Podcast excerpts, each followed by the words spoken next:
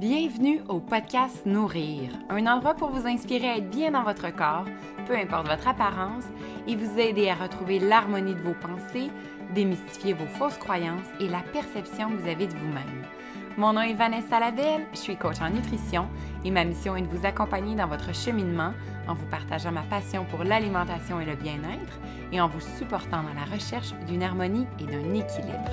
Je vous partagerai du contenu sur l'alimentation et votre relation avec celle-ci afin d'avoir un esprit plus équilibré et retrouver un réel amour de soi, pas à pas, avec bienveillance et confiance, et vous reconnecter à qui vous êtes. Laissez-vous guider par des parcours inspirants qui vous apporteront des réflexions pour comprendre votre propre histoire et enfin vous aimer radicalement. Merci d'être présent et bonne écoute!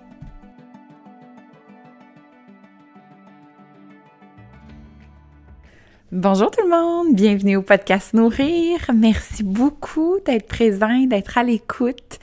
Euh, encore cette semaine, ça me touche toujours énormément. À chaque fois, je reçois euh, le courriel euh, de statistiques hebdomadaires des podcasts. Et non pas que les chiffres sont importants pour moi, mais il y a toujours un, petit, un petit velours et une petite fierté lorsque je vois les chiffres augmenter de semaine en semaine et ça me permet vraiment euh, de vouloir continuer malgré que on dirait que ce podcast-là, pour moi, il est tellement personnel et il m'apporte tellement de bonheur que euh, je, le fais aussi pour vous, mais ça, ça, me nourrit aussi. Alors, c'est vraiment le fun de, de pouvoir joindre euh, l'utile à l'agréable et de pouvoir vous vous faire rencontrer euh, des invités euh, qui euh, sont chers à mon cœur et aujourd'hui ne fait pas exception. loin de là, parce que je reçois vraiment une très, très bonne amie à moi que j'aime beaucoup, qui m'inspire beaucoup aussi dans la vie, avec qui j'ai travaillé en ressources humaines dans un avenir pas si lointain. Et euh, on a toujours, on a, on a eu euh, très instinctivement un lien d'attachement, mais qui s'est pas fait au tout début, dans le sens où on était collègues, on, on s'entendait super bien, mais c'est vraiment après qu'on a développé euh, notre amitié, qu'on a travaillé même sur certains projets ensemble, et qu'aujourd'hui c'est vraiment quelqu'un qui me fait beaucoup évoluer dans, par nos discussions, par nos réflexions, par euh, nos défis aussi qu'on se lance l'une envers l'autre euh, en fonction de nos différentes pratiques parce que Audrey euh, vient de se partir à son compte et la raison pour laquelle je l'ai invitée, c'est que lorsque j'ai terminé ma, ma dernière cohorte, et dans la cohorte, il y, a, y, a, quatre volets au niveau des sphères de la vie. La dernière le dernier volet, c'est vraiment la sphère vie dans tout son ensemble. Donc, on regarde tous les aspects holistiques de la vie, dont le travail. Puis je me suis rendu compte à quel point le travail est, évidemment super important, euh, autant pour subvenir à ses besoins et pouvoir avoir euh, une vie euh, un petit peu équilibrée, mais surtout pour être heureux dans la vie, parce qu'on y passe 35, 40, 45, 50 et plus d'heures par semaine. Et je me suis rendu compte à quel point c'était important et qu'il y avait des gens qui étaient comme un petit peu, si je peux me permettre l'expression, pris dans l'engrenage de la routine, mais sans se poser la question, est-ce que je suis vraiment heureux au travail?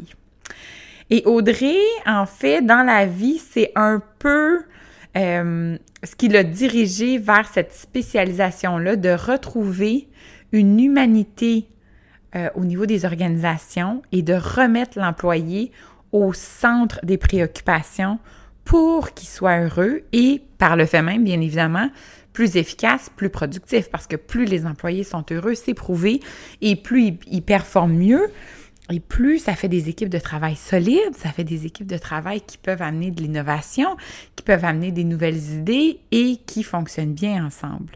Et Audrey, Aujourd'hui, dans l'épisode, vous allez voir, nous présente vraiment un portrait autant au niveau de l'employé, donc qui travaille pour un employeur, que de l'entrepreneur parce qu'elle a fait les deux et elle a fait aussi le choix euh, dans les derniers mois de sauter encore une fois euh, vers l'entrepreneuriat. Euh, c'est une deuxième fois, si je me trompe pas, parce qu'elle l'avait fait en 2016. Et elle nous parle vraiment de du bonheur au travail, donc ce que ça représente pour chacun d'entre nous, parce que c'est très, très, très individuel à chacun, la définition qu'on s'en fait. Et surtout, si jamais on se pose des questions à ce moment, si on est en réflexion ou si on n'est plus sûr de vraiment aimer notre travail ou on a besoin d'une certaine marge de manœuvre dans ce qu'on vit, comment on fait pour adresser les vrais problèmes, adresser la situation actuelle qu'on vit et les moyens, les questions à se poser pour trouver des solutions? Alors, c'est vraiment un, épisode très, très concret où vous allez apprendre des trucs, vous allez apprendre des, vous allez avoir des conseils sur euh, comment justement vous faire votre propre réflexion et pouvoir avancer dans celle-ci. Et si jamais vous êtes super heureux au travail, ce que je vous souhaite, mon Dieu, de tout cœur, mais vous allez tout simplement confirmer que vous faites les bons choix, mais ça vous donne quand même des techniques pour prendre des bonnes décisions, pour encore là déconstruire euh, ces fausses croyances, pour les transformer et faire en sorte de pouvoir de plus en plus avoir une vie qui a du sens en fonction de ce que vous aimez, en fonction de vos valeurs, puis en fonction de votre bonheur. Puis le bonheur, vous allez voir qu'il peut être très, très simple euh, parce que on a aussi eu la chance de discuter de, des, hauts et des bas de sa vie. Et vous allez voir à quel point elle a un cheminement et une route plus sinueuse qu'on peut le penser. Et comment aujourd'hui, avec toute sa résilience et avec tout son courage et ses efforts, elle est euh, vraiment dans son flot, elle est à la bonne place, elle le sait et elle mord vraiment, vraiment dans la vie à chaque jour. Alors, sans plus tarder, je vous laisse sur cet épisode. Je veux pas l'appeler entrevue, là, c'est vraiment une discussion entre amis, mais pour vous apporter aussi des pistes de solutions. Alors, j'espère que ça vous va vous inspirer et que si vous avez besoin d'aller plus loin, de rejoindre Audrey parce qu'elle fait de la consultation et elle se elle, a ce, talent-là de pouvoir vraiment accompagner les gens en fonction d'un besoin profond, de retrouver un sens euh, au niveau de son travail, au niveau de son bonheur au travail, puis au niveau euh, de sa réalisation aussi euh, dans la vie. Alors, je vous souhaite une excellente écoute et peu importe où vous êtes, une très, très belle journée. Bonjour Audrey. Salut Vanessa. Comment ça va? Ça va super bien, merci. Et toi? Oui, ça va bien. Je suis tellement excitée de te recevoir aujourd'hui. C'est moi, non! C'est le fun de recevoir une amie qui euh, a plein de choses à parler, puis plein de choses euh, ben, que moi j'ai en tête qu'on va discuter aujourd'hui, mais euh, principalement avoir un, beau moment avec toi en ta compagnie. Oh, ben, je suis vraiment ravie d'être là. Je suis vraiment très, très contente. J'étais super heureuse que tu m'envoies l'invitation. Puis, euh, ouais, c'est vraiment, euh, j'ai hâte à cette expérience-là avec oui. toi. Oui, bien, avec tout ce qui se passait dans ta vie, ce que je me suis au début, ce que je me suis dit, c'est qu'on va probablement aller beaucoup dans des notions du passé, de, ton expérience dans le passé, mais il y a tellement de choses qui vont revenir aussi sûrement à la surface avec les sujets dont on veut discuter aujourd'hui. Mm-hmm. Mais avant d'entrer dans le vif du sujet, bien évidemment, euh, je veux que les gens euh, apprennent à te connaître et sachent un peu de où tu viens, surtout que tu viens de vivre quelque chose de gros, tu viens de vivre un gros changement de carrière. Fait que ça va être intéressant d'en parler, mais si tu avais à te présenter, euh, qu'est-ce que tu qu'est-ce que tu nous dirais sur toi? Ah, ben, ben, simplement, c'est ça. Donc, euh, moi, c'est Audrey. Je suis la maman de deux enfants de 9 ans et 6 ans. je vis avec un passionné dont je suis très amoureuse depuis bientôt 15 ans. Et je suis aussi très amoureuse de mon travail. J'aime travailler, j'aime le monde du travail en fait. Mm. Euh, j'aime quand ce monde-là, cet univers-là, il est, il est très humain. Donc, euh, justement, ben, ce que je fais dans mon quotidien, c'est d'accompagner euh, d'un côté des organisations mm-hmm. pour justement ramener un petit peu cette humanité qu'elles ont déjà, mais juste le mettre de l'avant. Puis, je travaille aussi avec des individus, simplement pour qu'ils puissent ben, trouver une harmonie dans leur vie professionnelle et privée. Oui. Ce qui est je veux pas dire un luxe, mais ce qui est de plus en plus, on dirait, rare dans aujourd'hui notre société et dans tout ce qu'on vit et tous les, gens qui nous entourent, je trouve qu'il y a une espèce de lourdeur un peu dans le monde du travail avec, euh, avec aussi ce qui se passe. Évidemment, tout le monde est confiné depuis, euh, mm-hmm. depuis plus, euh, plus d'un an. Et ça, je pense que pour toi, c'est quelque chose que tu dois, tu dois amener une certaine lumière à tes clients. Là. Ben, écoute, je ne sais pas si, si c'est le cas. En tout cas, ce, que je, ce, que, ce que je constate et ce que je vois, c'est qu'il y, y, a un désir profond des gens euh, d'aller vers quelque chose de plus sain, un fonctionnement un petit peu plus sain. Puis c'est drôle parce que tu vois, euh, paradoxalement, euh, je lisais une étude, enfin une étude, pas une étude, je suis allée voir Statistique Canada, je regardais au début du XXe du siècle, on passait à peu près 40% de notre vie, donc tout inclus, hein, c'est-à-dire jeunesse, vie active et vie de, la retraite à travailler. Et ce pourcentage aujourd'hui, il est juste de 12%. Hmm. Alors, euh, ouais, c'est surprenant. Mais en fait, ça s'explique simplement par le fait déjà que ben, on reste aux études plus longtemps, ce qui n'était pas le cas au début du XXe siècle, et on vit beaucoup plus tard.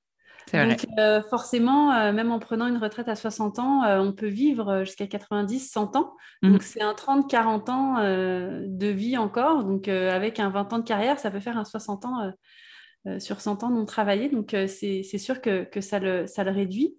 Euh, ceci dit, c'est vraiment de plus en plus important pour les gens d'avoir un épanouissement euh, au niveau du travail parce que ben, quand on est dans cette période de 25 à 54 ans, qui est la fin de vie active, mm. euh, ben, c'est sûr que c'est important d'avoir cet équilibre-là. Puis en fait, je te dirais, justement, moi, le défi, c'est de passer de l'équilibre à l'harmonie. Hmm. que l'équilibre, tu sais, je vois un peu comme un équilibriste qui est sur son film, qui se dit, ben là, j'ai j'ai le travail, j'ai mon chum, j'ai mes amis, j'ai mes enfants si j'ai des enfants, j'ai ma passion. Puis tu sais, d'être un peu en... Ouais, c'est ça, d'essayer de jongler un petit peu euh, dans, tout ça, puis de garder cet équilibre qui est très fragile. Mmh. Euh, et moi, je veux passer de l'équilibre à l'harmonie. Pour moi, l'harmonie, il y a un petit peu cette idée comme dans une musique où des fois, ça va crescendo. Et si mmh. je suis dans une période de ma vie où j'ai de l'énergie, où j'ai le goût, c'est correct que je travaille 40 heures semaine si, c'est ça qui me drive. Puis à l'inverse, par contre, je suis dans une période de ma vie où bah, finalement, bah, peut-être que j'ai un membre de ma famille qui a besoin de plus de soutien, il faut que je réduise d'abord au niveau professionnel, puis que je donne un petit peu plus, puis que je mette un peu plus de volume sur la vie personnelle, d'être capable de le faire. Donc, c'est pas tant de trouver un équilibre qui, pour moi, ne sert à rien d'être dans du 50-50 euh, tout le temps, parce que exact. Pas la vie. La vie, elle n'est pas dans du, euh, la répartition.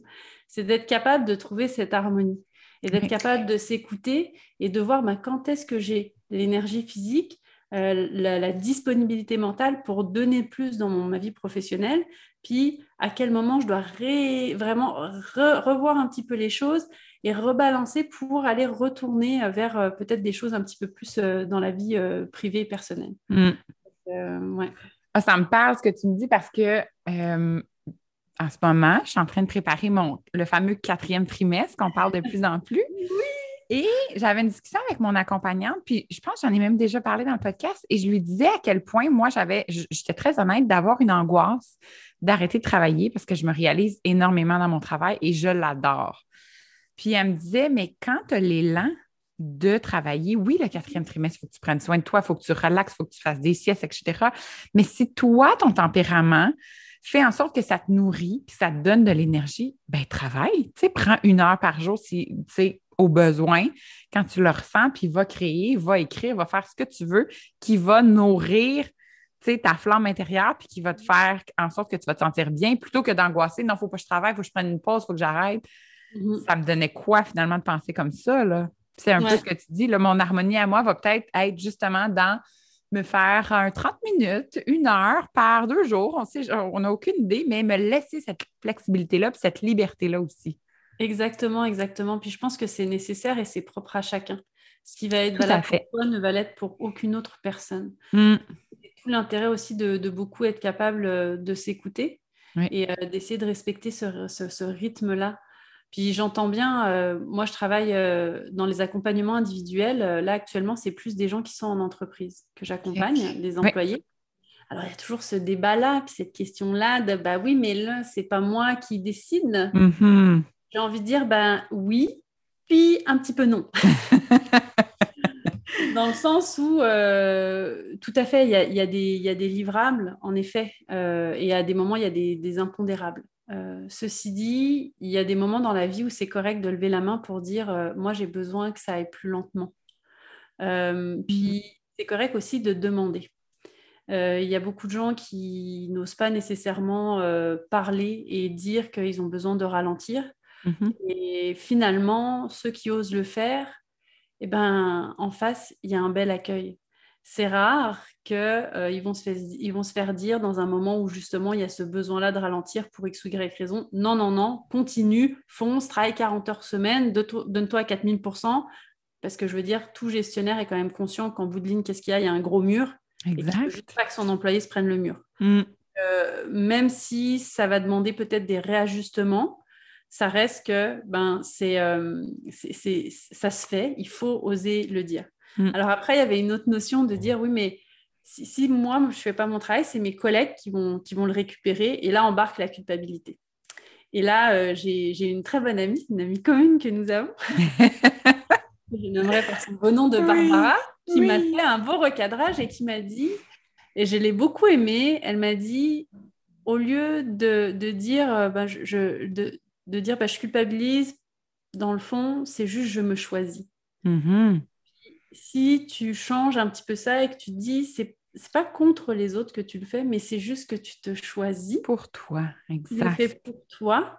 Je veux dire, il n'y a rien contre personne. Mm. Il n'y a pas une mauvaise intention contre personne. Mais là, il faut que tu te choisisses à un moment donné. C'est très important. Et mm. ce dire, c'est pas forcément faire des gros, euh, des gros sauts, de changer des choses radicalement, de demander à travailler trois jours semaine ou quatre jours semaine. Ça peut être dans des petites choses du quotidien et c'est souvent dans des petites choses du quotidien qu'on se choisit. Mm. Et il faut faire vraiment cette décision consciente, se choisir et oser parfois aller dire, ben, moi, j'aurais besoin, ma limite, c'est d'arrêter, par exemple, tout simplement euh, à, 5 heures, vraiment, n'essayez même pas de me rejoindre sur mon cellulaire, parce qu'il y a des gens qui peuvent travailler jusqu'à 22 heures très tard et qui sont un peu joignables en tout temps. C'est aussi ça que ça a fait la pandémie. Hein. Les gens sont à distance, fait qu'on se permet un petit peu plus de les, euh, de les contacter. Ben là, mm-hmm. c'est vraiment de revenir et de dire, ben non, moi, je ne je, vais pas aller là.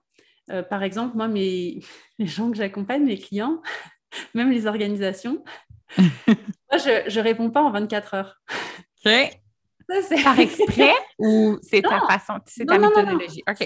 C'est pas, par exprès. C'est-à-dire qu'en en fait, dans le fond, c'est juste que ça se peut que je peux même te répondre en dedans d'une heure. Mon point, c'est que je ne veux pas me forcer à me dire tu m'as envoyé un courriel, je me donne 24 heures. Je suis dans un service humain. Mhm. Je ne suis pas dans un service clientèle de retour par appel ou euh, de grandes organisations de ce monde qui te livrent un colis en dedans de, 24 heures. Mhm.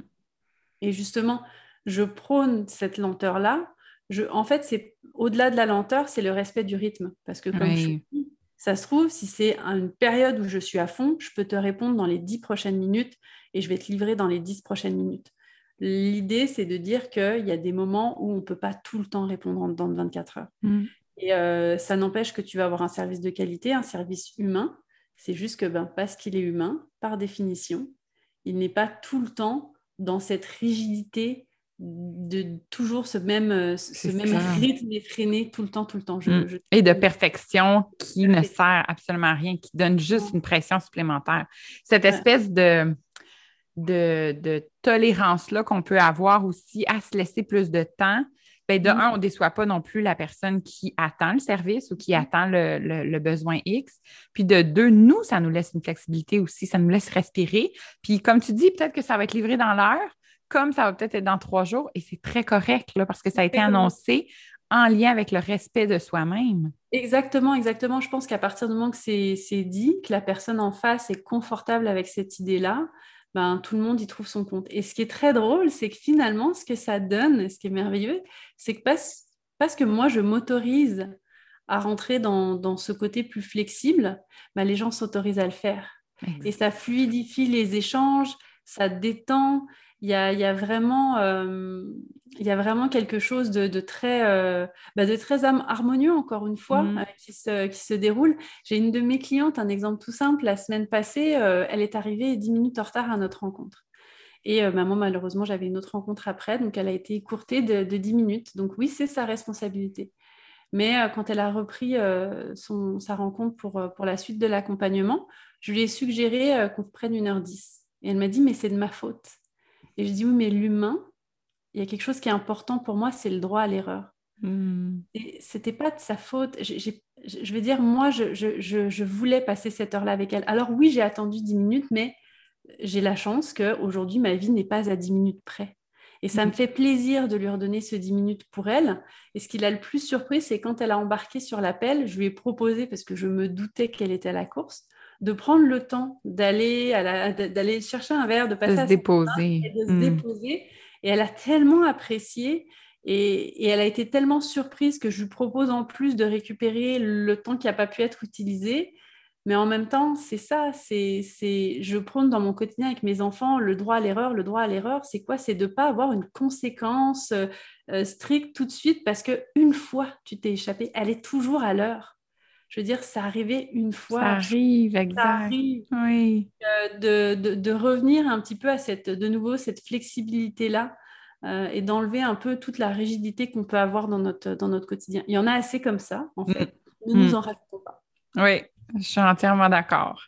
Et d'où est venu ce, ce besoin-là, cet intérêt-là à humaniser les organisations, à retrouver du bonheur au travail? Ça, ça vient de où, ça? Alors, c'est une super bonne question. Une grande question. Hein? Elle est excellente. Écoute, euh, je te dirais que c'est très vieux en soi, mais je pense que j'en avais pas conscience. Euh, euh, moi, je. Bref, c'est ça, c'est mon histoire dans le fond. J'ai eu l'exemple de, parents, entre autres un père qui a, qui toujours été très aigri de son travail. Que, que, le travail, pour lui, c'était associé à la galère, tu sais, du temps des galériens où tu vas sur un bateau, tu rames et c'est la galère. Mm-hmm. Et que le travail était un mal nécessaire. Et je trouvais ça euh, terrible. C'était difficile de le voir rentrer tous les soirs et vraiment de porter ce fardeau-là. Et cette, et cette perception en plus qu'il n'avait aucun pouvoir là-dessus. C'est hmm. ça aussi, ce, vraiment ce, manque de pouvoir euh, dans, dans sa propre vie. Oui. Et euh, j'ai vraiment grandi là-dedans. Et pendant mes études supérieures, à un moment donné, j'ai dû faire un stage. Et j'ai une fille avec qui je faisais du covoiturage. À l'époque, elle était quand même relativement jeune, elle avait 23-24 ans. Et pareil, une fille, mais tellement aigrie, je me disais, mais c'est fou, euh, ça faisait trois ans qu'elle travaillait et elle était déjà très morose. Et un moment, de, un matin, je lui pose la question, euh, mais, euh, mais, mais est-ce que peut-être tu pourrais changer ou qu'est-ce qui fait? Et sa réponse a été directe et elle m'a dit, Audrey, il y a 9 personnes sur 10 qui sont malheureuses au travail. Elle dit, oh et moi, de lui répondre, ben moi, je serai 7 personnes sur 10, la personne qui va être heureuse au travail. Oui. Et à partir de ce moment-là, pour moi, ça a été une grosse prise de conscience de me dire, mais je ne vais pas être victime de mon travail. Je veux que mon travail, ce soit un lieu d'épanouissement, un lieu d'échange, un lieu où j'arrive, en fait, simplement à, à, me découvrir, à me développer. Enfin, euh, l'être humain adore apprendre. Je veux dire, dès qu'on est petit, on veut tout le temps apprendre. Donc, euh, ça doit être ce terrain de jeu-là. Il faut, faut, que le travail devienne ce jeu-là. Mmh. ça continue, ça se poursuit. Ça continue. Alors oui, je, je, comprends euh, tout à fait les, les, les, enjeux. je veux dire, oui, ça, ça, ça n'empêche qu'il faut générer un revenu. on est tout à fait d'accord. vivre d'amour et d'eau fraîche, on n'est pas rendu là. Donc, mmh. on est tous les mêmes, la même réalité et on arrive tous à ce point-là. Ceci dit, même en sachant ça, on peut faire, euh, on, peut, on peut quand même avoir le pouvoir. Euh, mais je te dirais que aussi, il y a eu vraiment un point tournant dans ma carrière euh, il y a bientôt, ben, il y a un peu plus de cinq ans, suite à mon deuxième congé maternité. Ben, comme malheureusement beaucoup de monde, hein, il n'y a rien d'original dans ce que je vais raconter, je suis retournée au travail et j'ai fait un épuisement, mmh. alors que je n'ai pas vu venir du tout. C'est ça c'est ça l'ironie de la chose, parce que j'étais, j'étais très impliquée dans mon travail, ça, me tenait à cœur. Et euh, je progressais bien aussi dans ma carrière. Euh, je travaillais dans une grande, une entreprise. Une organisation euh, que sûrement quelques-uns d'entre vous connaissez. Voilà. Sans la nommer. Sans la nommer, c'est exactement. Et en fait, c'est juste que euh, ben, j'ai vraiment, en fait, euh, j'ai fait un malaise au bureau. Ça a mmh. commencé comme ça. Euh, puis moi, j'ai j'ai juste, pour moi, je me suis juste dit que j'avais fait un malaise, il y avait quelque chose qui n'allait pas. Et c'est ma gestionnaire qui m'a vraiment forcé à aller voir le médecin. Et à l'époque, ben moi, je ne savais pas trop comment ça fonctionnait, euh, parce que simplement, je n'avais pas trop de gens autour de moi qui, m'avaient partagé euh, un, arrêt longue durée ou quoi que ce soit. Et euh, je me suis vraiment retrouvée que le médecin sur le coup, m'a dit, je vais vous arrêter. Et moi, naïvement, je me suis dit, oui, il va m'arrêter une semaine, je vais dormir, parce que je faisais beaucoup d'insomnie, bien évidemment. Hein, c'est, je, veux dire, mon fils dormait pas encore, j'avais ma fille déjà qui était là, je travaillais énormément, mon conjoint travaille de soir et les fins de semaine, donc j'étais seule avec les enfants aussi. Euh, puis j'étais tellement investie dans mon travail, fait que je me suis juste dit, je dormais plus la nuit, mais je me disais, je vais avoir une semaine, je vais dormir et ça va aller mieux. oh, mais c'est beau, cette naïveté-là! ah, mais oui, ah, mais la naïveté. Et quand le médecin m'a donné un billet pour un mois, je me suis mais effondrée. Hmm. C'était pour moi un échec total. C'était hmm. vraiment cette notion d'échec. Je me vois sortir, il pleut, je braille ma vie et je me dis, mais moi, j'y arrive pas. Ça, je sors de là et je me dis, il y a je ne sais pas combien de milliers de femmes qui ont des enfants, qu'on en trois, qu'on en quatre, qu'on en dix, qui travaillent et elles, elles y arrivent. Et moi, Audrey Prudhomme, j'y arrive pas. Hmm. Ça a vraiment été ça. Et j'ai essayé pendant un mois de, de, de, dormir, de me rebooster, et en pensant que mon arrêt n'allait être que d'un mois, je ne pensais pas en fait de nouveau que ça pouvait être prolongé, c'était même pas dans mon esprit. Et quand le médecin me l'a reprolongé, il m'a dit, mais tant et aussi longtemps que moi, je considérais que tu ne vas pas mieux, tu ne retourneras pas travailler. Et là, ça m'a, ça m'a obligée à simplement vraiment arrêter et déconnecter. Mm. Et euh, j'ai pas été arrêtée très très longtemps, j'ai été arrêtée quatre mois. Ceci dit, j'ai vraiment euh, tout stoppé. C'est-à-dire que mon chum, qui en faisait déjà beaucoup, a, en a pris encore plus. Je suis même euh, partie une semaine de la maison pour, pour juste dormir, me reposer, reposer chez une de mes sœurs.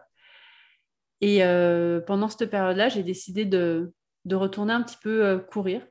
Mmh. Et je par contre que euh, j'allais pas courir pour la performance parce que j'ai fait, beaucoup de, de sport, de course pour la performance pendant longtemps. Donc je partais sans montre, sans chronomètre, sans rien. Et de courir pour le plaisir de courir. Et je me rappellerai toujours, il y a un moment donné dans ma course où j'ai cette question très j'ai envie de dire, euh, cliché, puis presque pathétique, mais je me demande vraiment et je me dis, mais en fait, mais pourquoi je vis?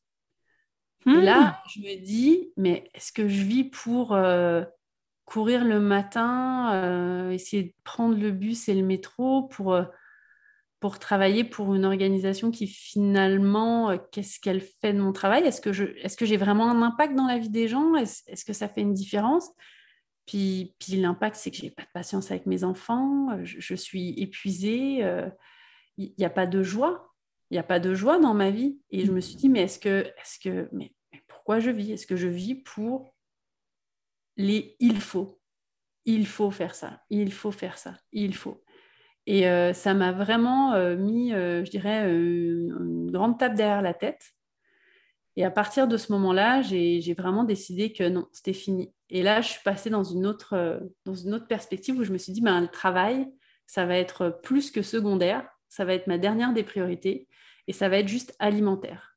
Donc, euh, je vais rentrer avec mon conjoint, on va trouver une entente et je vais aller euh, travailler dans un centre d'appel avec des horaires flexibles où je ne m'investis pas et je rentre un minimum de revenus. tu as été jusque là dans ta réflexion quand même, je ne savais pas. Ah oui, ah oui, ah oui, j'étais vraiment, mais j'étais déterminée. Oui, et le centre d'appel, c'est vraiment. Une belle image, hein, que on, on enlève le casque d'écoute et c'est terminé. On passe, on, pense à rien d'autre. Oui. Tout à fait. Puis c'est ce que j'ai fait. J'ai travaillé euh, dans un centre d'appel euh, une, grande partie euh, de mes études où j'ai vendu des fleurs. et oui, c'était quand même joli. Donc j'ai vendu des fleurs dans un centre d'appel. Mais donc c'est ça qui m'est venu en tête parce que c'est ce que j'avais connu. Et en effet, ce côté qu'une fois que tu raccroches ton casque et que tu as fini ton chiffre, ben, c'est mm. fini en fait. Et qu'il n'y a plus ce stress du lendemain parce que c'est juste un appel et c'est un nouveau client et il n'y a plus tout ça et de me dire, euh, je vais faire 20 heures semaine euh, pour m'assurer qu'on paye les factures, il y aura plus de, surplus, mais ça va être le minimum. et en fait, je pense que la vie est tellement bien faite qu'à partir du moment où j'ai lâché prise là-dessus, ben, il y a juste quelqu'un qui m'a proposé une opportunité. Et euh, sur le coup, ben, je ne voulais pas nécessairement. Je revenais, j'étais en retour progressif au travail. J'attendais de me stabiliser un peu pour voir dans quel centre d'appel j'allais travailler. Et la personne m'a vraiment dit non, non, mais tu. Bref, elle, a vraiment insisté. Et finalement, comble, comble, comble du bonheur, j'ai envie de dire, m'a dit mais c'est quoi que tu veux? Je dis je veux travailler trois jours semaine. Elle m'a dit bah, d'accord on va travailler trois jours semaine. Fait que là, finalement, je restais dans quelque chose que je savais faire. Mais trois jours semaine, elle m'a dit, par contre, il euh, faut que tu te mettes à ton compte. Je là, bah, moi, ça ne me, dérange pas. Là, je m'en fous. Là. Je suis rendue là, je m'en fous. Et euh, finalement, euh, bah, c'était un, contrat donc en consultation. Et pour trois jours semaine, je doublais mon salaire de temps. Hmm. T'imagines ce que tu as appelé à l'univers? C'était vraiment, hein? ça s'appelle manifester très fort. Et eh là là, c'est fou, fou, fou, wow! Et c'est ça. Et donc, euh, donc moi, pourquoi aujourd'hui euh, c'est devenu important toute cette notion de, de bonheur au travail Parce qu'on y passe énormément de temps. Parce que, parce que j'ai toujours aimé travailler. J'ai toujours aimé travailler et je veux continuer à travailler. C'est quelque chose qui m'apporte énormément de plaisir et justement de joie mais il faut que ce soit fait dans, des conditions qui sont, euh, qui sont bonnes pour moi. Et les conditions, elles sont bonnes, ben, c'est différent pour chacun d'entre nous. Fait que c'est chacun qui doit trouver ce qui est, ce qui est, bon, euh, ce qui est bon pour lui. Et moi, aujourd'hui, mes enfants sont quand même rendus un peu plus grands. Donc, comme je disais, ma fille a 9 ans et mon fils, ça va avoir 7 ans. Euh, ils ont quand même toujours besoin de moi. Alors, différemment de quand ils étaient petits. Mm-hmm. De prendre des marges, de faire d'autres jeux, de raconter la journée ou des choses comme ça. Et moi, avec le temps, j'ai besoin de temps pour moi parce que je n'ai pas pris ce temps-là pour moi avant. Donc ça veut dire que ben, mon temps pour travailler, il est plus restreint, il est plus réduit, mais euh, je veux que ce temps-là, il soit mis à profit. Donc je suis beaucoup euh, quand même dans des contrats euh, qui vont venir me chercher. Donc j'accompagne des organisations qui ont, qui ont le souhait justement de remettre l'employé un petit peu plus au cœur euh, de, leur fonctionnement. Fait que, par exemple, actuellement, j'accompagne une équipe qui est autogérée, c'est-à-dire il n'y a plus de gestionnaire. Fait comment on met en place des mécanismes pour récupérer la charge de gestion et on travaille ensemble. Fait que c'est de vraiment de redonner ce pouvoir aux employés mm. Et de les aider là-dedans. Et dans tous les processus un petit peu plus RH, parce que c'est plus là que j'interviens, c'est de voir ben, comment dans ce processus-là, alors, je ne parle pas pour euh, ceux peut-être qui s'y connaissent de, vraiment de design ou d'expérience employée, parce que oui, je, m'en approche, mais ce n'est pas mon expertise à, 100%. Je n'ai pas eu de formation là-dedans. Mais c'est de revenir, j'ai envie de dire, sur du gros bon sens, où je parle à l'employé, où on voit ce qui est pertinent pour lui et on lui demande, parce que finalement, c'est celui qui fait qui sait. Donc, je pars toujours du principe que je ne sais rien. Et euh, j'ai fait plusieurs euh, entreprises au courant des dernières années, mais à chaque fois, je me mets dans une posture de curiosité et d'essayer de, me dire je ne sais rien. D'enlever cette idée que ah bah oui, mais eux ils font ça comme ça, eux ils font ça comme ça, fait que mmh. ça devrait fonctionner comme ça. Non, je ne le sais pas. Je ne le sais pas parce que je ne connais pas l'entreprise, je ne te connais pas toi comme individu, membre de telle équipe, et je ne peux pas savoir. Donc de repartir un petit peu à chaque fois de, de zéro et de voir l'équipe comment elle arrive à mettre en place des choses, toujours en mettant le focus sur l'individu et en essayant de lui redonner un petit peu son pouvoir d'agir à lui. Parce qu'il y a toujours une marge de manœuvre, aussi petite soit-elle, il y a toujours un carré de salle. Donc, c'est mm. d'essayer de jouer là-dedans. Ça, c'est super important à se rappeler parce que je pense que pour l'avoir vécu avec toi dans une grande entreprise, on pense qu'on n'a pas de marge de manœuvre. Mais mm. en fait, on en a une quand on se respecte. Puis la vision que tu as euh, des RH, c'est la même que j'ai, que, tu sais, moi aussi, des fois, j'ai des petits contrats RH, puis de poser la question, c'est comme si on enlève tout notre bagage, toute notre expérience, même notre, nos études, peu importe, puis de se dire, mais toi, monsieur X, qu'est-ce que tu as besoin? Si on crée un un programme de reconnaissance. Qu'est-ce que tu as besoin pour être reconnu? Qu'est-ce que tu as besoin pour être bien accueilli? Qu'est-ce que tu as besoin pour rentrer au travail le matin avec le sourire aux lèvres, te lever et dire ça me tente? Parce que moi, je me rappellerai toujours l'angoisse du dimanche soir, là, comment ça m'a marqué dans ma vie. Moi aussi, j'ai vu mon père aussi, tu sais, vraiment, là, le, le dimanche, c'était terrible. Puis je pense que je l'ai j'ai peut-être pris sur mes épaules aussi, mais oh non, je veux pas y aller, oh non, ça me tente de recommencer. Puis aujourd'hui, avec les choix que j'ai faits, le dimanche, comme j'ai tellement de choses en tête, j'ai tellement hâte de tout faire ma planif, j'ai tellement hâte de commencer ma semaine. Mais c'est comme le plus beau cadeau que je me suis offert sincèrement dans ma vie. Je peux pas croire que je, me j'ai changé tellement de, de mindset puis de cap pour me rendre là. Puis c'est c'est du vrai bonheur. Là. On, ne le fake pas, puis on ne dit pas que tout est parfait non plus. Il y a plein de. Non, non, non, Il, y a, plein de choses puis, euh, qui, viennent avec ça. Mais la base, la, fondation, c'est vraiment dire pour vrai, yes, c'est lundi, là. Pour, mm-hmm. sans, blague, J'aurais rêvé de ça, puis j'aurais pas cru, mais aujourd'hui, je le vis vraiment, là.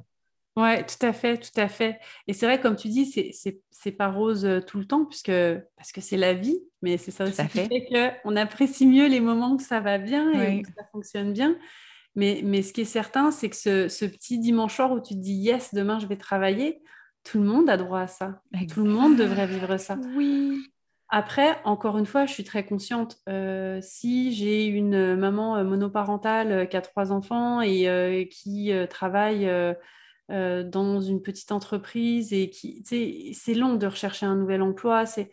Mais dans ce contexte-là, dans le schéma dans, par exemple cette, femme-là, elle peut être dans son travail, qu'est-ce qui peut être fait de différent?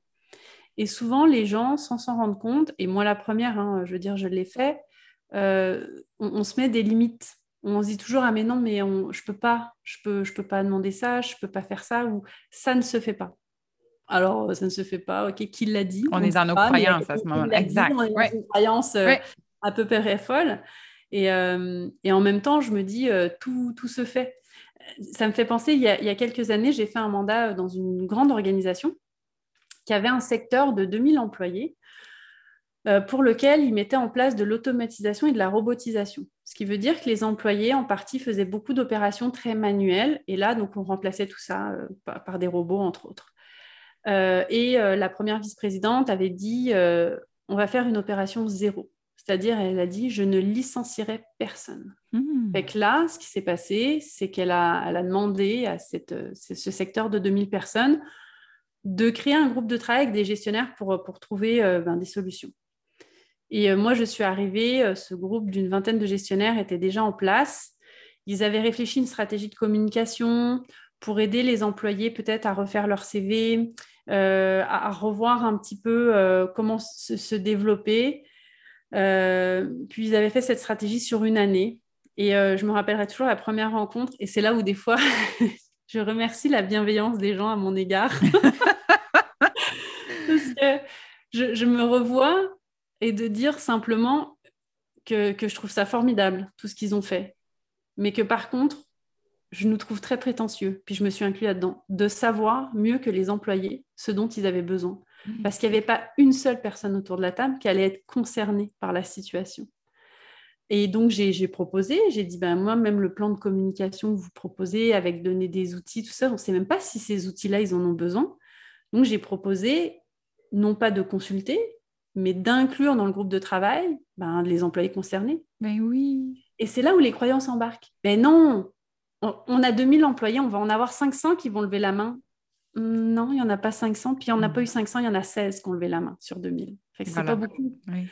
On les a inclus. Après, on a proposé des stratégies un petit peu innovantes pour essayer de faire cette opération zéro, en se disant ben, on a différents profils d'individus.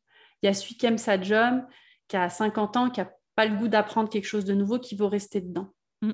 Bah, qu'est-ce qu'on peut faire? Ben, On a plein de partenaires, plein de sous-traitants. Est-ce qu'on est capable de lui faire vivre une expérience candidat et d'essayer de faire en sorte que le sous-traitant, peut-être qui a le même poste, bah, lui fasse vivre une expérience candidat et lui permette peut-être d'avoir un poste? Ça fait des années qu'il parle avec le sous-traitant à tous les jours, puis il le connaît mieux que son propre collègue. Fait qu'on a créé une expérience candidat avec deux entreprises triées sur le volet, des fournisseurs, et on a vraiment travaillé avec les équipes RH pour faire un petit peu ce pont pour les employés qu'ils souhaitaient. Après, il y a eu mmh. d'autres idées de se dire, mais euh, par exemple, euh, donc c'était une entreprise dans le milieu de la finance. c'était de dire, mais souvent les gens, ben, il y a des gens qui, ont des petites entreprises. Peut-être que si j'ai un employé qui, par exemple, fait de la photo ou qui, est fleuriste à côté, mais qui fait ça juste la fin de semaine, peut-être que si je lui proposais des produits financiers à des avantages qu'on n'a jamais vus, ben peut-être qu'il travaillerait une journée semaine ou deux journées semaine sur, sa petite entreprise. Ça nous réduirait le temps euh, de travail sur place et finalement, ben, deux employés à temps partiel, c'est comme un employé temps plein. On arrive à. Mais t'imagines-tu comment tu es outside the box en pensant comme ça, puis en, ah, trouvant ces solutions-là? Ah, puis je peux te dire que la réaction, c'est l'équipe marketing qui fait les produits financiers. Quand je me suis présentée auprès de l'équipe marketing en disant Je suis surprise, vous avez plein de produits financiers particuliers pour les employés, donc hypothèques, toutes ces choses-là. Vous avez plein de produits entreprises pour les entreprises, mais vous n'avez pas de produits entreprises pour vos employés. Et là, de me faire dire, mais un employé est un employé, il n'est pas un entrepreneur. Ils n'ont même pas pensé à cette euh, option-là, mais au contraire. Et finalement, ça a pris deux semaines parce qu'ils ont déjà des produits existants, de juste les rendre disponibles aux employés. Fait que c'est toutes des idées comme ça, où finalement les bah non, euh, on ne peut pas faire comme ça, on ne peut pas recommander à un employé un fournisseur. Pourquoi? Pourquoi je ne pourquoi je pourrais pas, euh, l'employé ne m'appartient pas, si lui, ça le tente? Ah, un employé, c'est un employé, ce n'est pas un entrepreneur. Pourquoi? Pourquoi ce n'est pas mm. un entrepreneur? Et on se met des limites comme ça, finalement, qui, qui n'ont pas lieu d'être, qui n'ont juste euh, pas lieu d'être. Le même type de euh, proposer du temps partiel, ça, ça me fait, c'est un truc que j'entends mais mille fois. Je ne vais pas commencer à proposer du temps partiel à mes employés, ils vont tous me le demander. Ben oui, c'est bien connu, tout le monde peut se permettre d'avoir juste trois jours de salaire. C'est sûr, c'est sûr, Tout le monde gagne 6 000 puis peut se permettre de travailler 4 jours semaine. Non, non. Mm. Puis quand euh, ceux qui l'ont fait, qui finissent par le faire, finalement, non seulement il euh, n'y a pas grand employé qui se présente, mais l'employé, des fois, fait ça juste pour 6 mois parce que financièrement, il ne peut pas trop se permettre de faire du 4 jours semaine. Mm. Fait que parfois, on a vraiment ces croyances-là que ça ne se fait pas, c'est pas possible. Mais qui l'a dit? Puis pourquoi? Aujourd'hui, tout évolue tellement vite que pourquoi on ne changerait pas ce milieu-là du travail? Parfois, j'ai l'impression qu'il y a la vraie vie dans la rue, chez nous, euh, les réseaux sociaux, puis après, on, on tombe dans le monde de l'entreprise, où là, c'est tellement euh, structuré, carré, que ce qui existe à l'extérieur ne peut pas rentrer à l'intérieur. Je te prends un autre mm. exemple tout bête. Des, justement, dans ce même projet, il y a des gens qui disaient, des gestionnaires autour de la table, ils disaient, ben moi, je vais avoir besoin de ressources, j'ai besoin de gens, j'ai des postes qui se libèrent, puis on peut les monter en compétences, ça va aller super bien. Ok, ok, fait que là, c'est la grosse affaire. On se fait un fichier Excel pour essayer de trouver, faire des matchs. Mais comment moi je vais être au courant que tu as un besoin? Puis comment moi je vais être capable de te dire que c'est toute cette gestion de l'offre et la demande. Fait qu'à un moment donné, j'ai proposé ils avaient euh, vraiment genre, euh, ils ont ben, les, réseaux sociaux d'entreprise, là, donc euh, tu peux mettre une publication. Mm-hmm. Il y a un groupe fermé de gestionnaires et je disais peut-être un hashtag opportunité au lieu de faire un fichier Excel et dire j'ai une opportunité, un poste qui se libère ou j'ai une opportunité, j'ai un employé qui cherche de la mobilité interne. Je me suis fait regarder au départ un hashtag, vraiment. Ben oui, parce qu'il y a la fonctionnalité, puis que honnêtement, on n'est pas tout le temps obligé de passer par des procédures et que la chose la plus simple des fois, c'est de se parler et de juste dire Hey, je lève la main, moi j'ai une super belle ressource, mm. je sais que son poste va être robotisé, euh, elle est excellente dans ce qu'elle fait, on peut la monter en compétence, elle a du potentiel. Pas besoin de, pas besoin de plus, pas besoin de plus. C'est aussi simple que ça. Mm. et c'est ça. Et moi, j'aime ramener ce qu'on fait à l'extérieur à l'intérieur de l'entreprise parce que c'est juste du gros bon sens et on ne veut pas qu'il y ait un décalage non plus entre ce qu'on vit comme employé et ce qu'on vit comme être humain à l'extérieur. Je pense que c'est ça qu'on vit cette année avec la COVID et le télétravail. C'est de se rendre compte à quel point, tu sais, je pense qu'on l'entend beaucoup, là, mais on a avancé de 10 ans au niveau de l'évolution du milieu du travail puis de la confiance qu'on peut enfin donner à nos employés. Puis non, ils ne vont pas faire trois heures de travail, puis ils vont quand même faire leurs sept ou huit heures, puis on peut leur faire confiance, même si vous n'êtes pas à côté d'eux à regarder ce qu'ils font. Fait que ça, ça permet, je trouve, de faire le juste milieu entre une, vie, justement, qu'on peut avoir et la vie organisationnelle aussi, là. Ah, complètement. Puis tu vois, là, ce dont tu parles, c'est vraiment quelque chose qui, qui me fait doucement sourire. la perception que parce que la personne, elle est présente physiquement, elle travaille. Je veux mm. dire, la notion de présentéisme existe depuis des années. Il y a des gens qui vont au travail et qui, en une heure, ont fini de faire ce qu'on a, à faire et les sept autres heures font juste se rouler les pouces. Pas, parce qu'ils ne veulent pas travailler, c'est des fois, il n'y a juste pas la charge de travail, mais je veux dire, la présence physique n'induit en rien euh, le travail. Exactement, la productivité. Je, préfère mille fois quelqu'un qui est chez lui, qui va faire des brassées de lavage, qui va appeler sa mère pendant 20 minutes, qui va aller chercher ses enfants plus tôt, mais qui, pendant qu'il va travailler, va être dans un moment où c'est approprié pour lui et va être euh, ben, peut-être un peu plus productif ou en tout cas va bien faire ce qui est attendu de lui, que quelqu'un qui va se déplacer, mais qui va aller euh, 4-5 fois à la machine à café parce que finalement, euh, ça ne le tente pas cette journée-là, parce que c'est humain. Parce qu'il y a des journées où notre cerveau n'est pas une machine et ne peut pas être tout le temps à 100%. c'est correct aussi. Je veux pas. Euh, l'idée, c'est que c'est correct d'avoir des journées où tu veux passer ton temps à la machine à café, au contraire. Mais mon point, c'est de dire que la présence physique n'est en aucun cas un gage euh, de la, la, productivité, la productivité ou du travail qui est effectué par une personne. Exactement. Oui. Puis là, je veux pas t'enlever de client, puis je veux pas que tu donnes tous tes trucs de consultation, mais. Ce que j'avais envie de te poser comme question, c'est quelqu'un qui euh, réalise qui a qui n'est pas heureux au travail, vraiment. Mais qui se retrouve un peu devant le vide de dire Mais je ne sais pas ce que j'aime dans la vie, moi. Je sais, mm-hmm. peut-être que je ne sais pas si toi tu l'as vécu, moi je l'ai vécu euh, dans une certaine partie de ma vie de dire ben, qu'est-ce que je vais faire si je ne fais pas ça? Mais comment on s'y prend? Quelles sont les premières questions à se poser pour faire une partie de cheminement tout seul, tu sais, puis dire, OK, je me retrouve devant quoi, là, si j'ai plus ce travail-là? Parce qu'il y a beaucoup de gens en plus qui se réalisent au travail. Fait que ça aussi, c'est une autre partie de l'équation. Mais de se dire, OK, si je ne fais pas ce que je fais depuis 5, 10, 20, 25, 30 ans, comment je vis cette transformation-là? Oui. Alors déjà, deux choses. Première chose, ça me fait super plaisir de le partager. Et je pense que partager un maximum, je le ferai. Oh, Il y a vraiment, écoute, euh, je, même si euh, je vais, je perdrai pas de clients clairement euh, pour ça, vraiment pas. Et au contraire, on continue avec toi après. Ouais, non, mais le plus qu'on peut partager, le mieux c'est. Mais oui. Jamais assez partagé, fait qu'au contraire. Et la deuxième chose, j'ai envie de dire, c'est vrai que souvent, on, sait qu'on a un inconfort, on sait qu'on n'est pas bien dans ce qu'on fait, mais on ne sait pas par quel bout s'y prendre. J'ai envie de dire, commençons par le bout qui se présente, c'est-à-dire l'inconfort.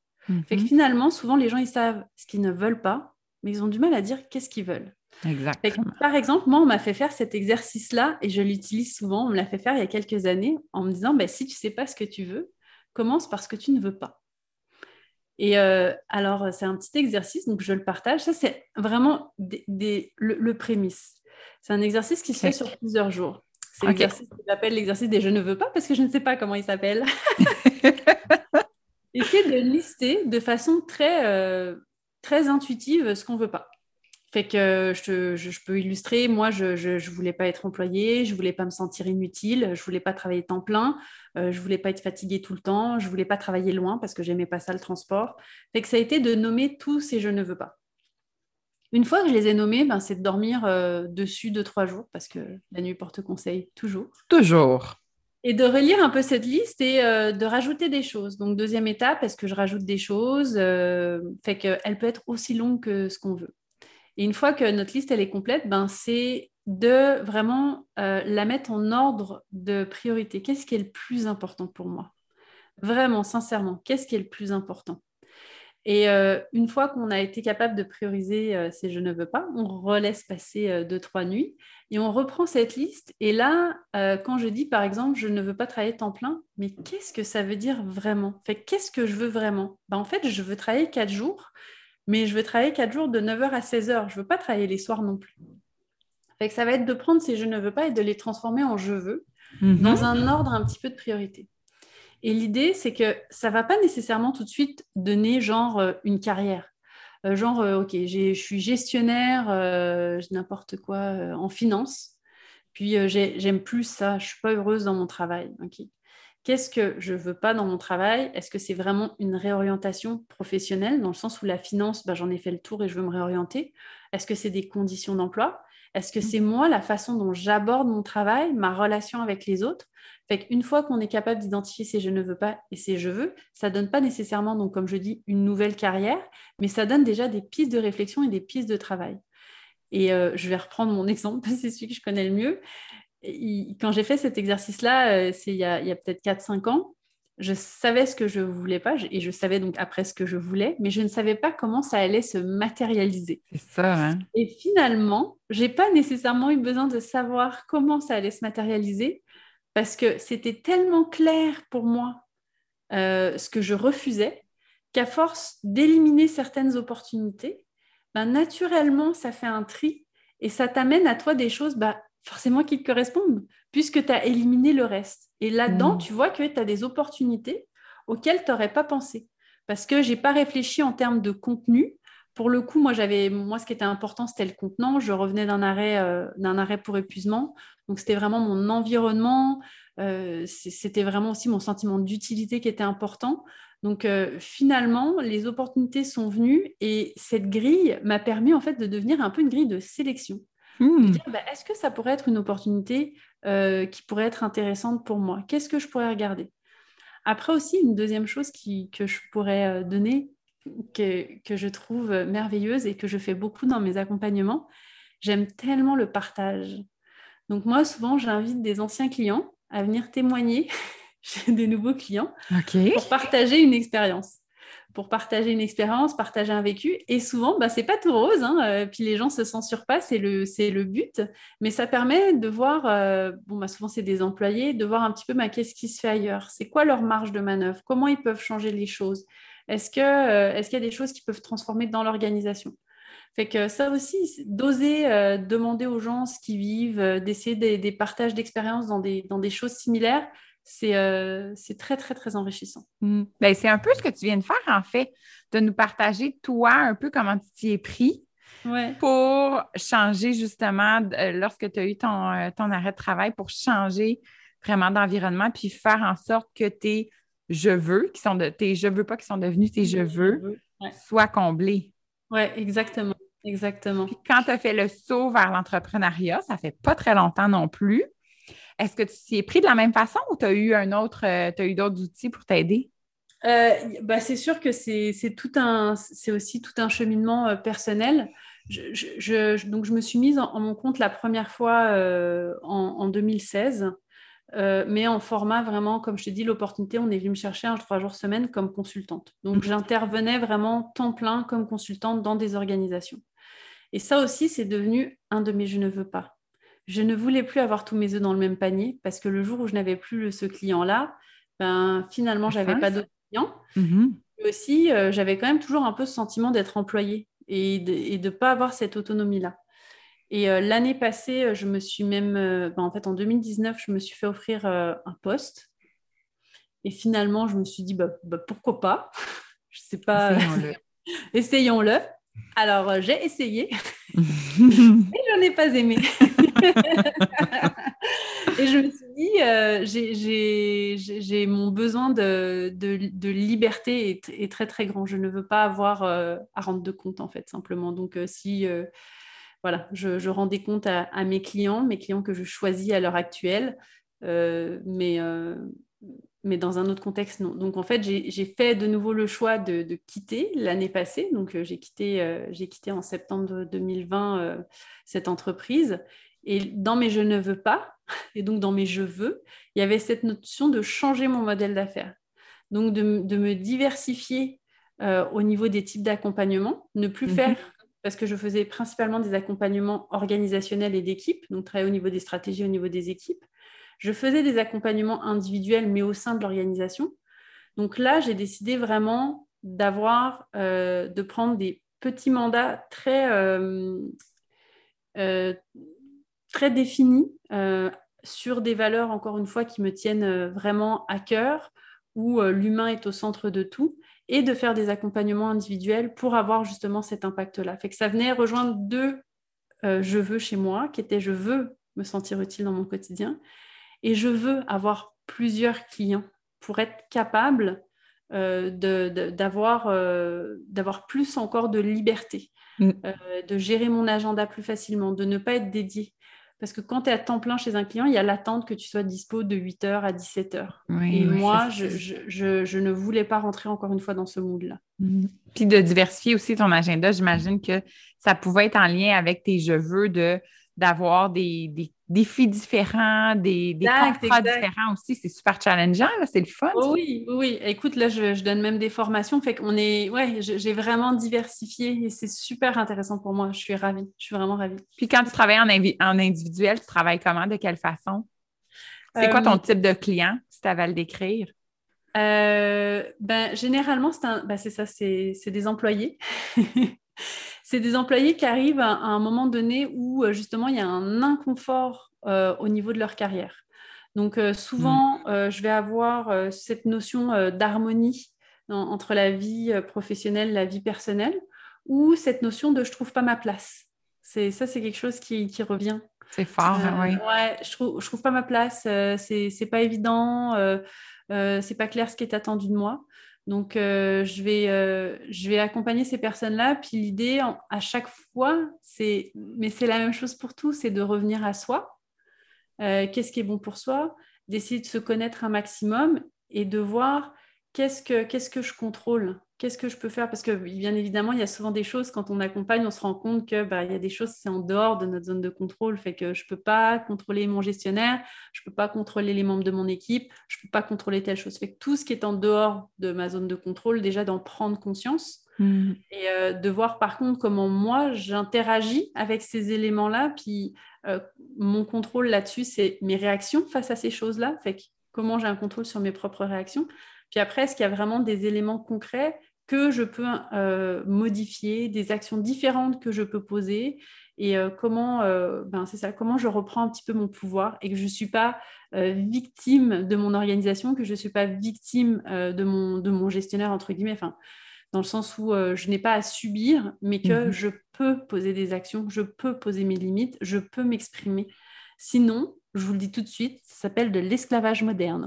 Quand même vous signez un contrat, c'est-à-dire que oh. vous offrez une prestation pour un salaire. Mm. Donc, ça veut dire qu'il y a des limites aussi que vous êtes capable de poser. Il y a des choses qu'on peut également refuser. On n'est pas obligé de dire oui à tout. Et on peut aussi souvent de travailler, ce que j'amène les gens, c'est à travailler leurs conditions de succès. Mm. Qu'est-ce que ça te prendrait dans ton environnement pour que ça fonctionne de la bonne façon? Et après, dans ces conditions de succès, il y en a qui, qui sont propres à l'individu, il y en a qui sont propres à l'organisation. Puis, donc en fait, c'est les petits cercles. Hein. Tu as ta zone de. Bon, j'en vois pas, mais tu as le, cercle principal qui est ta, ta, zone de, contrôle. Après, tu as ta zone d'influence et après, tu as tout le reste que tu ne contrôles pas. Hmm. Il y a quand même cette zone d'influence. Est-ce que je peux influencer certaines choses? Puis dans quelle mesure je peux les influencer? Hmm. De enlever encore une fois toutes ces croyances de oui, mais je, mais je peux pas. Qui a dit mais je peux pas. pas? Qui a dit ça? Donc, je, je, ne peux pas. Cette croyance-là que finalement, en fait, euh, je ne peux pas, je ne peux pas en parler, je ne peux pas dire non. Des fois, il y a cette perception aussi, bah, je ne peux pas dire non, c'est mon gestionnaire, il me le demande. Encore une fois, c'est un, un, contrat, il y a une entente en effet de proposer un service. Après, l'idée n'est pas forcément de dire non. Peut-être l'idée est d'apporter une autre solution, une solution mm. à laquelle on n'a pas pensé. Il ne faut pas tout le temps être binaire. Faut pas, c'est pas soit oui, soit non. Exact. Il y a d'autres options de réfléchir différemment. Ça se fait aussi de dire est-ce que tu peux me laisser la nuit pour y penser ou est-ce que je peux te revenir avec quelque chose dans un ou deux jours? Il y a des choses comme ça qui, ça peut se verbaliser, tout, tout se dit si c'est bien dit. Hmm. Donc, euh, c'est vraiment de ramener l'individu dans son pouvoir à lui et euh, qu'il puisse vraiment poser des actions et des gestes dans, le quotidien pour retrouver vraiment un, bonheur au travail, simplement de se dire, euh, tu sais, c'est pas tout le monde qui est fait pour être entrepreneur. Puis c'est merveilleux parce que, ben oui, ben encore heureux. sais, même dans le projet dont je vous parlais tout à l'heure euh, de robotisation, comme je disais, il y a des gens qui étaient sur leur X. Là. Mm-hmm. eux, leur travail allait dans leur flow, tout à fait.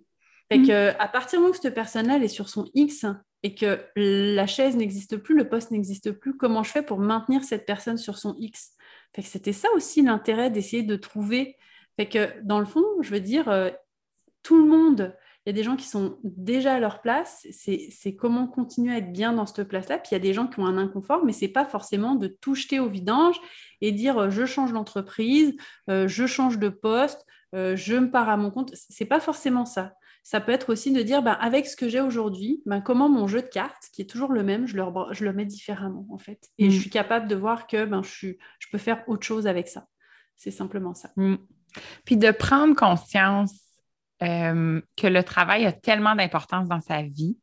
Parce que des fois, on est tellement sur un pilote automatique, puis ça roule, puis on ne se, pose pas, se pose pas nécessairement de questions, mais il y a des signes avant-gardistes, la patience, l'irritabilité, le fait d'avoir cette espèce de. Tu sais, des fois, des fois, il y a des gens qui disent Moi, je n'ai pas le bonheur facile, puis je comprends aussi la, façon dont ils peuvent euh, avoir de la difficulté à, avoir les petites choses de la vie simple et belle. Mais le bonheur, il peut être facile quand on, on le comprend, quand on comprend ce qu'on a besoin, quand on comprend ce qu'on veut et de quelle façon tranquillement on peut l'intégrer à notre vie. Fait que se reposer la question des fois, est-ce que j'aime mon travail? Euh, si c'est oui, tant mieux. C'est, déjà une, grosse partie de la réponse. Mais si c'est non, puis je le sais là, que ça demande du courage, ça demande du temps, ça demande des efforts, mais on est toutes deux la preuve vivante avec mhm. un changement de vie, là, parce qu'on a quand même eu ah beaucoup de changements dans notre vie qui ont fait qu'on est arrivé là mais ça se peut. Ça ah, se peut. Puis, on est bien plus heureuse qu'avant. C'est ça l'affaire aussi, c'est que la résultante est tellement puissante que on, on n'a pas, on pas d'autre choix que de le dire et de le crier sur les toits que ça se peut. Là. Mais tellement, j'ai envie de dire, soyez cette fameuse personne sur dix qui est heureuse au travail. J'ai envie de dire, moi, faites changer la tendance. Hmm. Le but, c'est que ce soit neuf personnes sur dix qui soient heureuses au travail. Il n'y a, pas de raison de... On a le privilège, que c'est littéralement le un privilège pour la, la, la, enfin en tout cas, je pense, tu sais, je veux dire, on, est dans, on vit dans des pays où on a tellement de liberté, on a accès à tellement de choses euh, qu'on a, euh, c'est un, un, privilège, c'est vraiment un privilège. Puis, euh, je, me permets de faire une petite parenthèse parce que je pense qu'il y a, a peut-être des gens qui se diront Ouais, mais moi, d'où je viens, c'était pas possible. Alors moi, je fais une petite parenthèse, je, vulnérabilité 100 000, je m'expose. Euh, moi, mes parents n'ont pas eu euh, d'éducation. C'est-à-dire que ma mère a été déscolarisée très tôt, mon père également. Donc ma mère n'a même pas été au secondaire. Voilà. Hmm. Donc moi, ma mère ne savait pas très bien lire et ne savait pas compter. Moi, je viens d'un milieu social très pauvre, où ça a franchement pas été facile. Mm. Euh, je veux dire, euh, nous, c'est des Noëls pas de cadeaux, euh, c'est des jours où on ne sait pas si on va manger. Donc, je ne viens pas d'un milieu social aisé, mais pas du tout. ceci dit, pas facile. Je pense que j'ai cette... Bah, en même temps qu'il y a des croyances qui sont limitantes, bah, moi, j'ai des croyances propulsantes. De... Celle qui me propulse le plus, c'est de me dire que je peux faire des choix et que je ne suis pas obligée de subir. Et c'est pas parce que je viens d'un milieu qui est celle que suis, suis d'où je viens que moi, je peux pas avoir d'éducation. Et euh, j'ai décidé euh, de faire des études. J'ai de la chance, je pense que les gens m'entendent. J'ai étudié euh, en France et j'ai été ce qu'on appelle boursière d'État, justement. Donc, quand tes parents n'ont pas de revenus, l'État te finance pour étudier. Donc, j'ai étudié. Et donc, j'ai fait plusieurs études et j'ai une maîtrise en administration des affaires. Et euh, je, suis venue ici euh, par la suite, donc ça, fait, euh, ça va faire 15 ans que je suis au Québec. Et quand je suis arrivée ici, sachez-le, pour l'immigration, il faut que vous, vous démontriez que vous avez des revenus. Ben, moi, j'ai triché. j'ai demandé à quelqu'un de me prêter de l'argent sur mon compte temporairement pour faire une attestation comme quoi j'avais l'argent sur mon compte et lui rendre l'argent mmh, pour être capable de passer l'immigration. Et, et, mon point, c'est que on a, je veux dire, tout le monde, je pense que c'est. En même temps, on est tous uniques et en même temps, on est tous pareils. On a tous euh, des, passés difficiles ou des vies difficiles. On a, on a vraiment, j'ai envie de dire, on a vraiment le choix. Je sais que pour certains, ça va être difficile à entendre parce que moi-même, je me suis déjà dit, mais j'ai pas le choix. J'ai pas le choix. Hmm. Et euh, finalement, ben, le non-choix, c'est un choix aussi. Donc, euh, de rester dans le stagnant, c'est un choix. C'est un choix. Euh, et, c'est dur, ça demande beaucoup de courage. Euh, ça demande aussi des fois du courage d'oser demander de l'aide, euh, ce qu'on ce ne fait pas tout le temps. Mm. mais, mais, on peut. Donc, moi, j'ai cette, cette, cette, naïveté optimiste que j'ai toujours eue. que je pouvais choisir et que, et que ma vie, ben, c'est moi qui la décidais et personne d'autre. Et, euh, et aujourd'hui, euh, je me sens euh, une des personnes les plus chanceuses au monde. Hmm. J'ai une vie littéralement extraordinaire. Je ne saurais même pas l'exprimer. J'ai une reconnaissance et de la gratitude incroyable pour, pour la vie extraordinaire que je, que je mène aujourd'hui. Et moi, en fait, ce que j'ai envie de dire aux gens, c'est juste que vous pouvez tous l'avoir. J'en suis, j'en suis convaincue. J'en suis vraiment convaincue. Ça demande beaucoup de travail aussi sur soi. Enfin, définitivement, il y a des choses. On parle de croyances. Euh, il y a des croyances limitantes. Il faut vraiment aller travailler. Puis des fois, on est vraiment convaincu que c'est n'est mm. pas possible. Ça, ça ne se change pas. C'est ça la vérité. Ou ça ne nous tente pas d'aller aussi creux là, puis de retomber là. Exactement. Mais, euh, mais moi, c'est tellement payant. Ouais, ah, c'est tellement payant, tellement. Fait que moi, mm. j'ai cette euh, cette conviction et je le souhaite à tout le monde. Moi, mon vœu euh, vraiment le plus profond quand je vois des gens ou des équipes de travail, ou ce qui me fait le plus de peine, c'est c'est de voir des gens qui sont accablés ou qui sont épuisés et, qui se disent euh, j'en peux plus, j'ai pas le choix. Ben, tu pourrais même avoir le choix d'aller voir ton médecin et lui dire j'en peux plus. Exact. Ça pourrait être ça. Ça, pourrait être ça la première porte. Ça pourrait être ça la première porte. Alors oui, ça peut être pas facile, puis oui, mais ça, pourrait déjà être ça. Mm. Il y a, vraiment, je, euh, pareil anecdote avec mes parents, et mes sœurs, parce que j'ai des sœurs. On s'est retrouvés, mes parents ne pouvaient plus payer le loyer, donc on s'est retrouvés sans maison et on a été vivre euh, chez, chez ma grand-mère. Ben, ça, c'est des choses, des fois, ben, mes parents vont me dire, ben, on, a fait, on a fait un choix, c'était soit s'endetter, soit euh, ravaler sa fierté et, aller vivre à 8 dans, dans, un 4,5. Ben, c'est ça qu'on a fait. Parce que c'est parce que un choix. Mmh. C'est des choix. Et pour moi, la vie est faite de choix. Choisir, c'est renoncer. À quoi je renonce et à quoi je suis prêt à renoncer? Est-ce que je vais piler sur mon orgueil? Est-ce que, euh, tu sais, il y a des mmh. choses comme ça qui sont difficiles à faire. Ceci dit, chaque chose et chaque événement est un apprentissage extraordinaire si on est capable de le voir et de le mettre à profit par la suite et d'avoir des choses, mais simplement euh, merveilleuses, mais vraiment merveilleuses. C'est, euh, Puis des fois, on fait des mauvais choix. Mm-hmm. Mais on est capable de le voir aussi et d'apprendre de ces mauvais. D'apprendre, ben oui, c'est ça que la beauté, c'est d'apprendre après. Oui, tout à fait. Merci de nous avoir partagé ça. C'est, euh, ça, ça, ben moi, la vulnérabilité est automatiquement égale de courage. Donc, je te remercie parce que tu as été très en profondeur dans, dans ton histoire. Puis des fois, on peut penser justement que nos histoires sont belles, puis on a de la chance dans la vie, puis tu sais, notre chemin est comme rose, mais il mm-hmm. l'est souvent pas. Il y a beaucoup de noirceur qui a amené à cette personne que tu es devenue et cette mm-hmm. fonceuse, puis aujourd'hui, à quel point tu peux dire comment ta vie est belle, puis, puis elle est super belle, mais tu vis encore plein de choses, puis il y a plein d'épreuves de, aussi sur ton chemin qui font que tu es capable d'encore plus vite te remonter puis d'apprendre de, tout ce que tu vis. Là? Oui, définitivement, définitivement. La, ouais, la, vie, euh, la vie est ce qu'elle est, mais sincèrement, c'est vrai qu'elle est, qu'elle est extraordinaire euh, pour ça, de nous amener des, défis qui parfois nous jettent à terre simplement. Mm.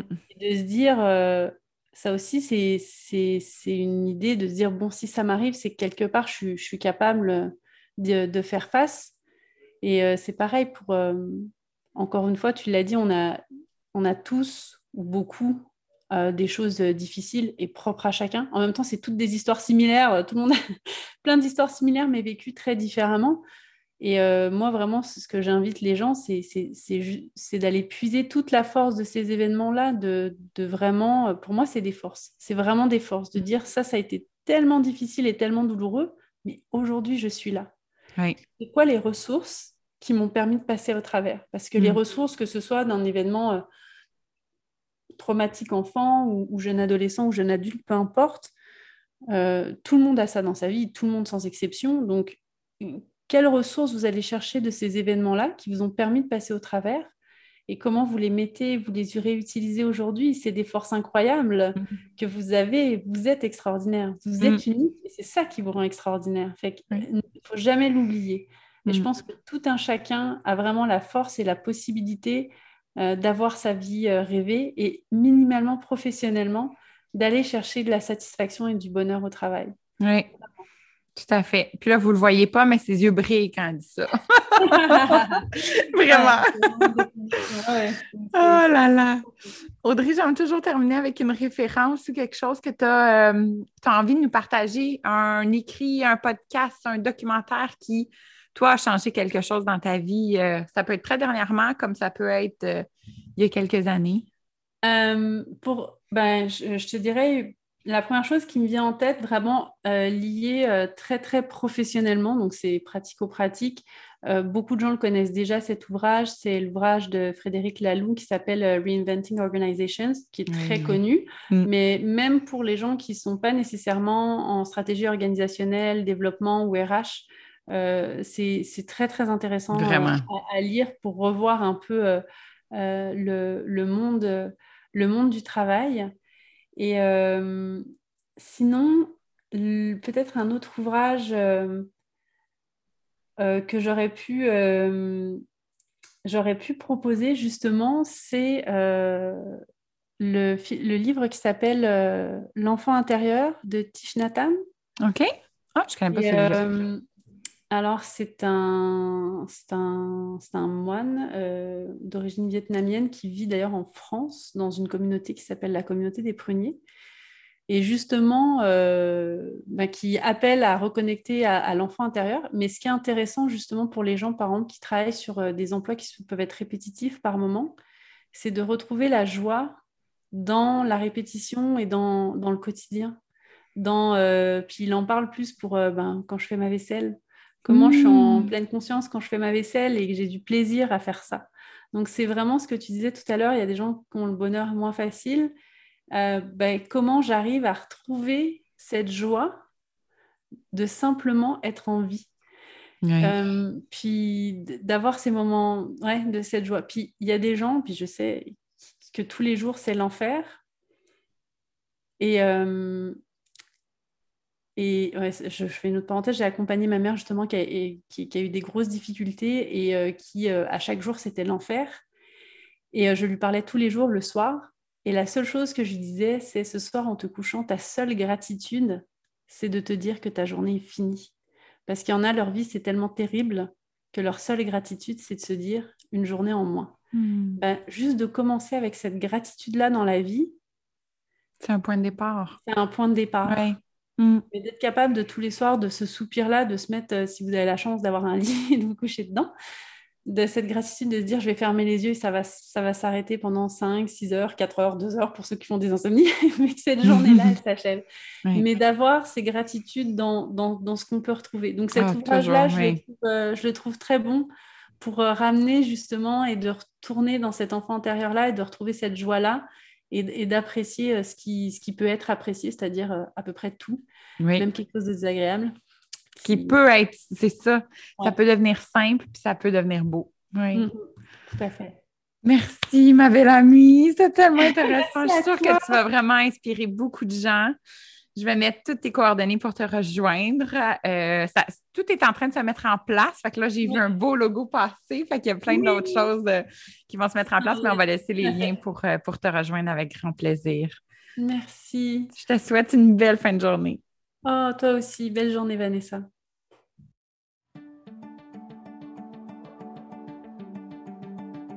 C'est ce qui conclut cet épisode de podcast. Si vous avez apprécié le contenu et que le cœur vous en dit, N'hésitez pas à aller mettre un commentaire ou des étoiles afin que de plus en plus de gens puissent découvrir le podcast Nourrir. Je vous souhaite de poursuivre votre journée avec beaucoup de douceur et vous remercie de votre écoute. À très bientôt!